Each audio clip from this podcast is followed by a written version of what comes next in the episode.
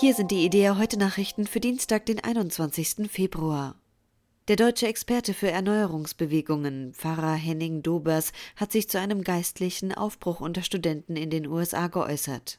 Die Bewegung begann am 8. Februar an der Asbury University in Wilmore und hat sich seither auf andere christliche Bildungseinrichtungen ausgeweitet.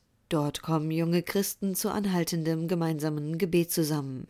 Dobers, auch Vorsitzende der geistlichen Gemeindeerneuerung in der evangelischen Kirche, spricht von einem Geschenk Gottes.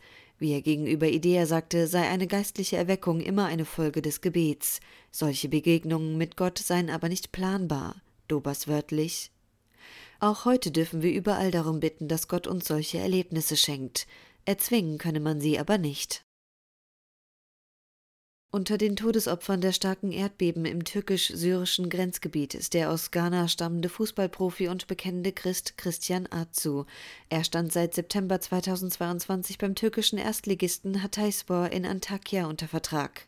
Die Leiche des 31-Jährigen wurde in den Trümmern eines elfstöckigen Hauses gefunden, in dem er gewohnt hatte.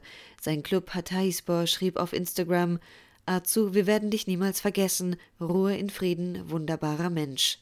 2018 bekannte er gegenüber Ghana Sports Online seinen Glauben. Zitat Ich bin hier, um Gott zu verehren.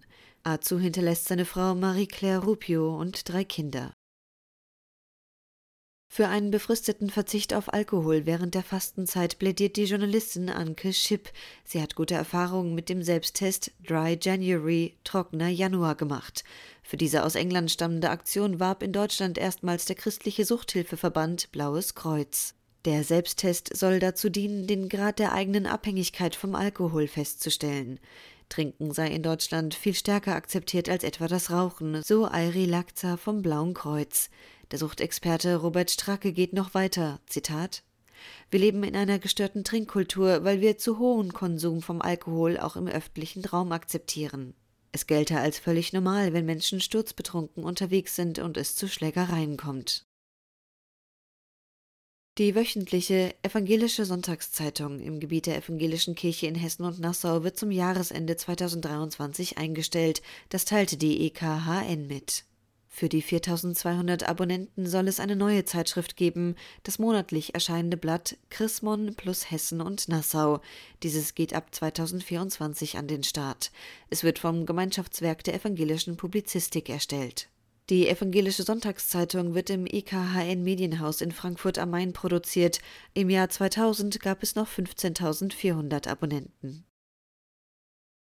Israel hat sich stark an der Hilfe nach den verheerenden Erdbeben in der türkisch-syrischen Grenzregion beteiligt. Darauf weist der Rabbiner der jüdischen Gemeinde Frankfurt am Main, Julian Keim Susan, in der Wochenzeitung Jüdische Allgemeine hin.